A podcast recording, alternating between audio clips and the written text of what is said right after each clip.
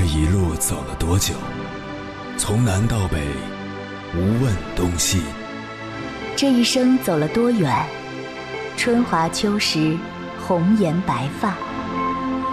也曾鼓起勇气，奔向不曾到达的地平线。也曾迷失方向，受困于爱恨情仇的漩涡。当夜幕降临，一切归于沉寂。有人正迎着月光，踏遍千山万水，为你而来。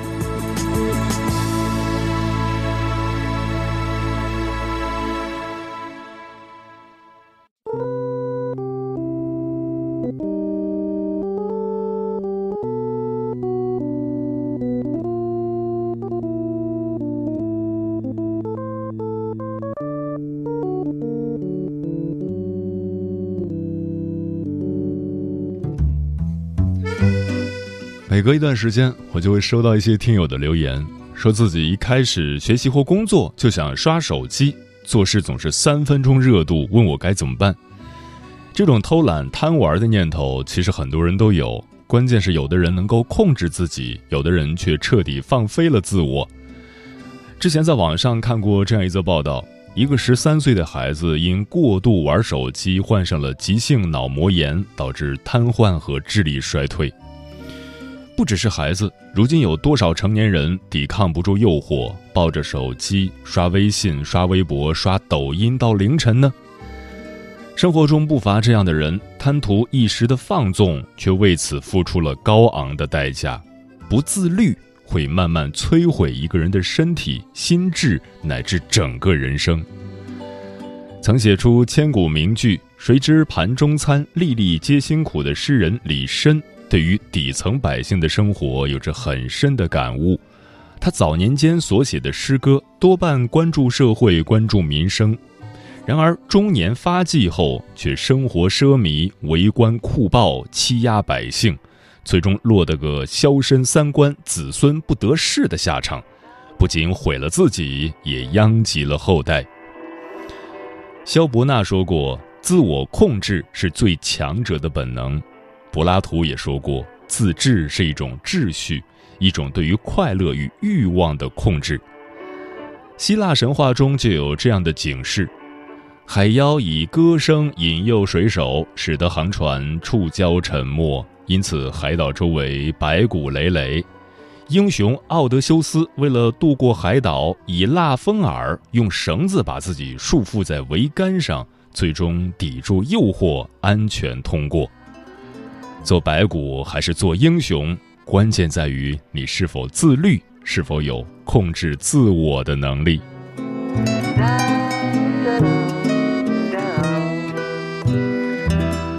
凌晨时分，思念跨越千山万水，你的爱和梦想都可以在我这里安放。各位夜行者，深夜不孤单。我是迎波，绰号鸭先生，陪你穿越黑夜，迎接黎明曙光。今晚跟朋友们聊的话题是：真正自律的人都是什么样子？所谓自律，就是自我管理、自我约束。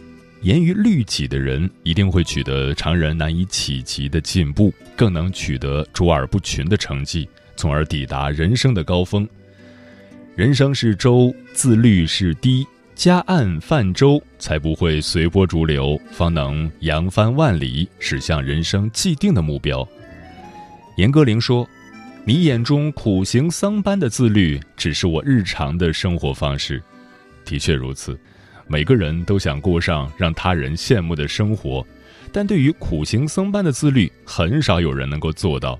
但其实，当自律成为一种习惯，习惯成自然以后，别人眼中苦行僧般的自律，只是你的日常生活方式。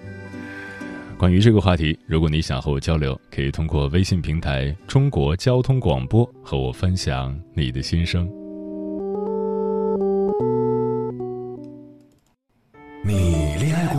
结婚算吗？俺都有孙子了。呃，一直都单身啊。爱过，你有梦想吗？我希望多拉点生意，给孩子攒点钱。年轻的时候想当个舞蹈家。当然有啊，不过我只想给自己打工。我一直想开个花店。你走过千山万水吗？跑了二十多年车，哪儿没去过呀？我也是个旅游达人，山山水水都看过。还没走过，不过呢，我想以后是不是能够环游世界？追星算吗？从一个城市跑到另一个城市。那你呢？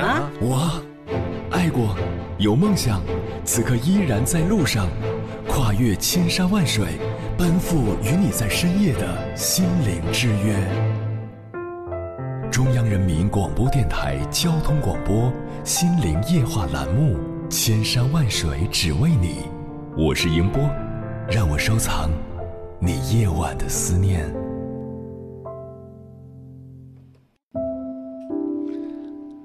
郭麒麟有个段子：“你以为有钱就是快乐吗？不，有钱的快乐你想象不到。而我想说，自律的快乐，很多人也想象不到。俗话说：‘岁月从不败美人，岁月只杀猪。’中国台湾女演员陈意涵三十九岁，仍然每天坚持跑步，成为娱乐圈的慢跑女王。她说：‘我的体内住着一个随时要起跑的灵魂。’三十五岁这年，她给自己的生日礼物是跑完全马。怀孕期间，以不低的配速跑完五公里，坚持并不断践行“凡事不过八公里”原则。她对自己的严格要求，让她得到了回报。人称“不老女神”的她，有着胶原蛋白满满的娃娃脸，快四十岁的人依然像个亭亭玉立的少女。跑步时释放的多巴胺使他更加乐观开朗，享受生活。当他面对琳琅满目的小吃美食，可以毫不顾忌的大快朵颐。自律带给他的礼物不止如此。听过这样一句话：能命令自己的人，很快就能命令别人。在《花儿与少年》的录制中，他随随便便一个晨跑就是十三公里。跟拍的摄影师们都累到虚脱，纷纷表示佩服。当你把自律融进骨子里时，欣赏、尊重你的人就会越来越多。当我们翻看朋友圈时，会看到有人晒肌肉、马甲线，晒健康丰富的食谱，晒学习笔记。他们舍得放下手机，抵御诱惑，用日复一日的坚持换来了积极的生活习惯。当他们摒弃了低俗的欲望，高质量的生活与心境也就随之到来。因为自律，他们从不迷茫；因为自律，他们做事效率更高；因为自律，他们收获了自己想要的生活。今晚千山万水只为你，跟朋友们分享的第一篇文章，名字叫《自律到极致的人才最可怕》，作者巴娜娜。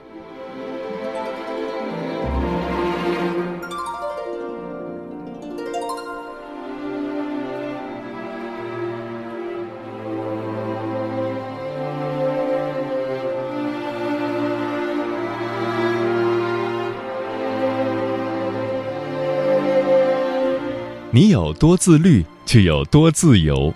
这句话你肯定听过。自律有多好？早睡早起，看书、运动，饮食规律，越来越健康，确实是闪闪发光的人生。但知道是一回事，轮到自己做的时候，又是另一回事。因为有一种人越自律越痛苦，有一种自律叫自虐。你是自律还是自虐？一个朋友自律口号在朋友圈喊了两三年，至今毫无实质进展。平时他熬夜打游戏、吃外卖，一旦看到别人强大的自我管理能力，就会被刺激到，然后发誓重新做人。但他总是用力过猛，以前八点起床，立刻改到五点，几乎从不锻炼的他，逼自己每天跑五公里。游戏机锁起来，强行改成看书，结果就是早起是折磨，跑步是煎熬，作息紊乱后上班没精神，每天越来越暴躁。一旦某天睡了懒觉，他就会负罪感爆棚，然后破罐子破摔，算了，我就这样了。等下次被某个人刺激到了，又间歇性打鸡血，持续性躺平，像一个死循环。这种自律是一种看不到尽头的苦修，苦其心志，劳其筋骨，需要极强的忍耐力和意志力。但现实在于，趋利避害、耽于享乐是人的本能。有人曾采访一个体重总是减不下去的人，问他。你什么时候觉得需要吃东西？他说：“心里急躁、身体不舒服的时候，我就想吃，因为一吃就可以缓解很多。人就是这样，绷紧了就要缓解，积压了就想释放。”日本作家四角大辅说过：“我们的大脑从一开始就不具备忍耐、忍耐再忍耐的结构。”你可能忍得了一时的饥饿痛苦，但几天后发现还是炸鸡、游戏、睡觉更香。这就是一个人越自虐越痛苦，越自责越沮丧，然后放弃的原因。自律是被美好吸引着，主动往前走；自虐是把自己逼到死角，然后一次次崩溃。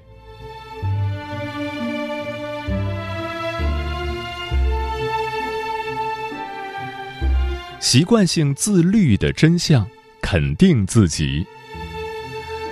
很喜欢一部励志电影，叫《百元之恋》。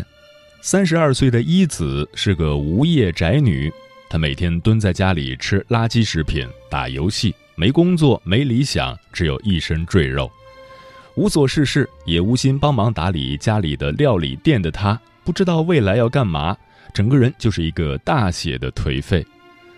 直到一天。一子走进一家拳击馆，看到那些挥汗如雨的人，他有了信念：我的人生也要燃烧一次。从挥出第一记拳开始，他整个人都开始改变了。以前一躺下就起不来，他开始每天跳绳、跑步、练拳。衣服从松垮的大码装换成了干练的运动装。大马路上，他可以一个人打拳，旁若无人。而他之所以能日复一日风雨无阻打败惰性，是因为一天天的运动给他带来了肉眼可见的正向改变。赘肉消失了，邋遢的生活习惯也没有了，积极取代了颓废，坚定驱散了迷茫，外在脱胎换骨，内在如获新生。身体的每一点变化都在告诉他，你正在一天天变好。这种自我肯定的正向反馈，就是驱动一个人自律的最强力量。很多人之所以在自律和放弃之间摇摆不定，难以自我肯定，是因为我们内在都有两个自我：一个冲动自我，一个理性自我。面对一顿美食，前者劝你吃吧吃吧，及时行乐；后者则劝你。吃了就要运动，你最好理智一点。冲动自我的短视带来情绪化，做到了就得意，失败了就沮丧，容易陷入自律放弃的循环。理性自我立足长远，盯着那个理想中的自己，积攒成就感，抛下迟疑，一往无前。就这样，一个个正向反馈的叠加。推动我们进入了持续自律的轨道。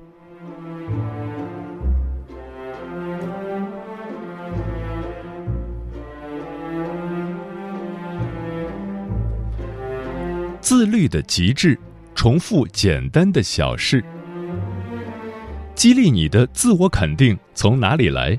是三个月瘦了十斤，两个月读了十本书，连续二十天不间断早起？不。这些短时间难达成的大目标，很可能让你在半路举手投降。几乎所有的习惯性自律都始于一件小事：找到一件让你觉得舒服、不必苦苦斗争的简单小事，然后不断重复它。一最规律的作息：早睡早起。有豆瓣网友分享自己的早睡经验。以前他也是晚上不想睡，一拖就到了两三点，早上起不来，直到身体都难以负荷。为了让自己早睡，他从某天开始刻意早起，到了晚上，身体自然就困了。生物钟调整过来之后，充足的睡眠带给他的是一种掌控感。原来我可以不拖延，可以控制自己的时间。这种掌控感源于睡眠，影响的却是他生活的方方面面。二，最健康的习惯：适量运动、饮食。常言说：“吃饭七分饱，爱人八分情。”除此之外，应该再加上一句：“运动六分勤。”对我们的身体来说，任何事讲究的都是一个度。运动讲究循序渐进，否则伤的是身体；吃饭讲究点到为止，不然都是自己的负担。所谓自律，都来自自我控制。所以，想要有一个健康的身体，不必用力过猛，适量就好；更不要贪得无厌，节制最好。三最长期的收益，工作赚钱。一书说，一个人有工作就有寄托，日子就不难过。其实。在这种焦虑浮躁的大氛围里，能安心做好一份工作，有一份稳定的收入，脚踏实地赚钱，就是一个人难得的自律。工作赚钱是我们睁开眼就要面对的平常事，却决定我们最终拥有怎样的人生。在工作上自律的人，都一天天默默努力，静静积攒，不被诱惑所动，不被杂音乱耳。做好眼前事，勤奋质朴是成年人隐形的美德。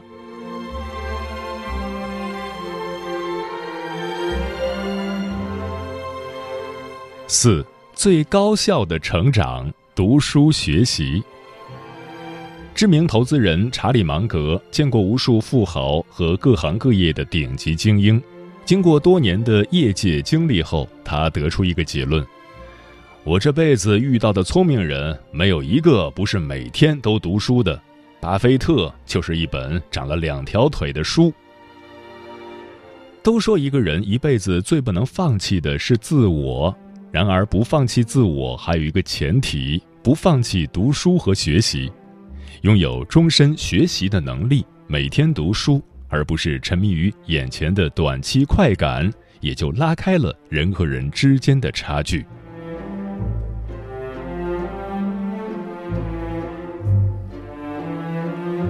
美国心理学家凯利·麦格尼格尔认为，在一些小事上持续自控会提高整体的意志力。你最终的目标可以大且美好，但你的步子要小且踏实。最重要的是，记住一句话：每个人都有放纵自己的时候，不要对自己太苛刻。一时的放纵不算什么，我不能破罐子破摔。允许自己暂时犯一点小错，一直记得自己要到达的终点，并不断靠近，就是一种自律的人生。愿你的自律都能得偿所愿，每天过的都是自己掌控中的小日子。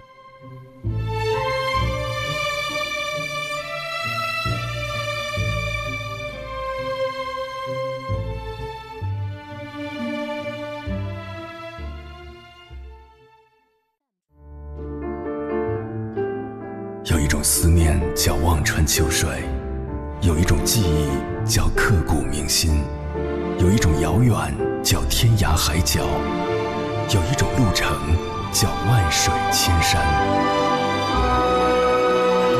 千山万水只为你，正在路上。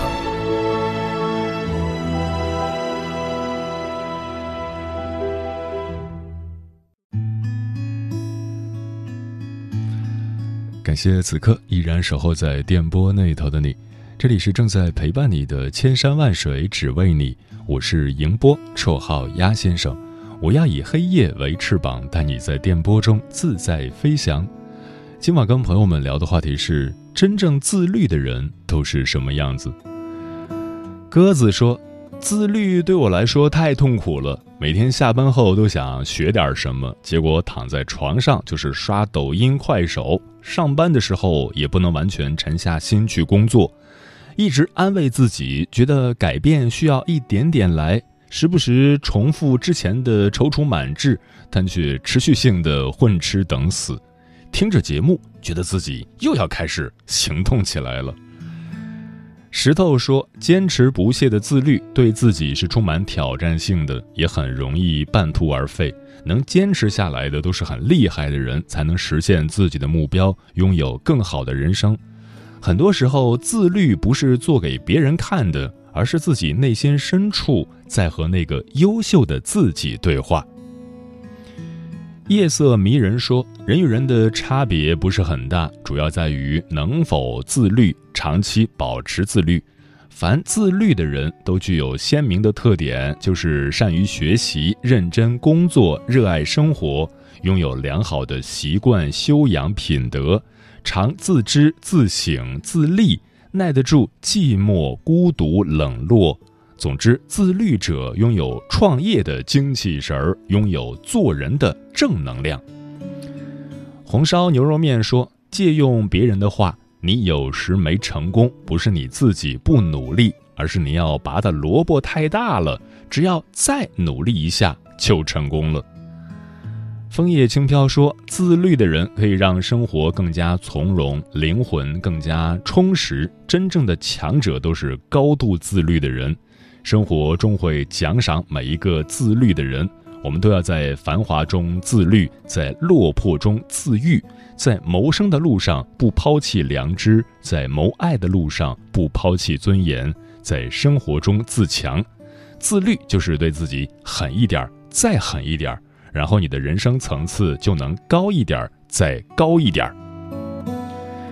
漂浮的云说：“我的自律在手机面前完全属于失控状态，白天不算，晚上等节目直播结束后还得再去看一遍手机。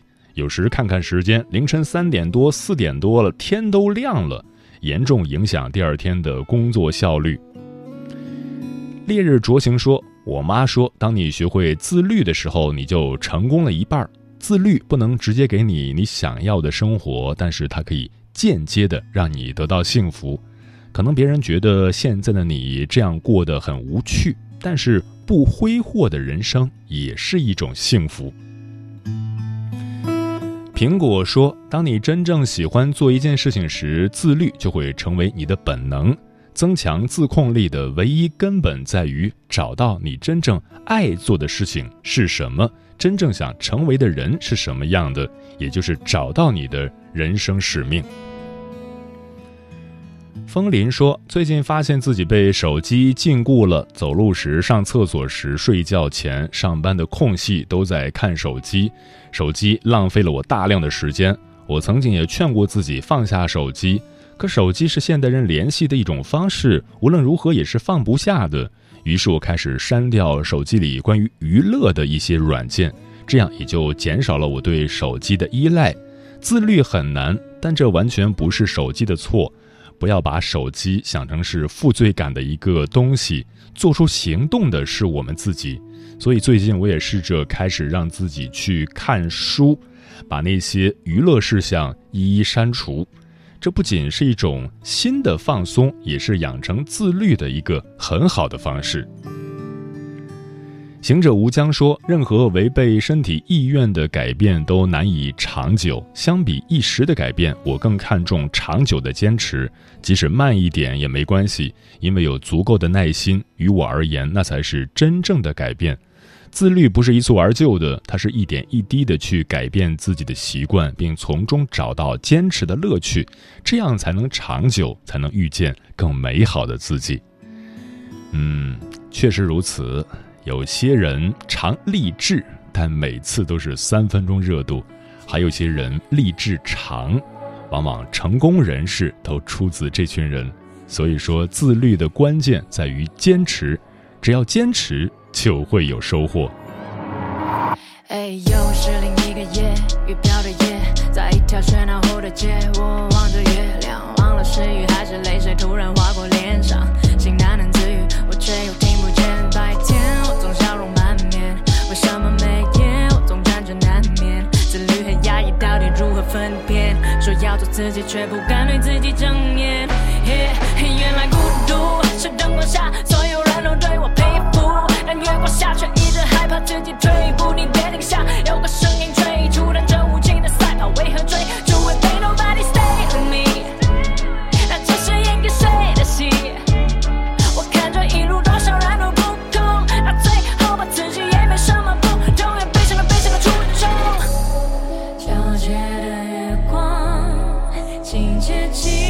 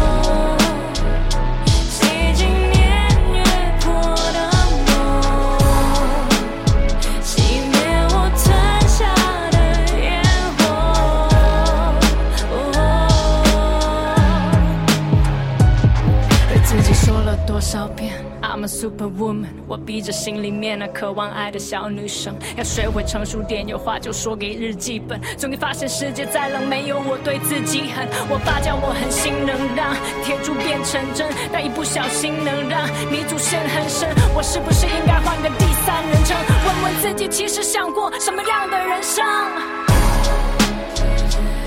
原来孤独是想哭却又不想哭。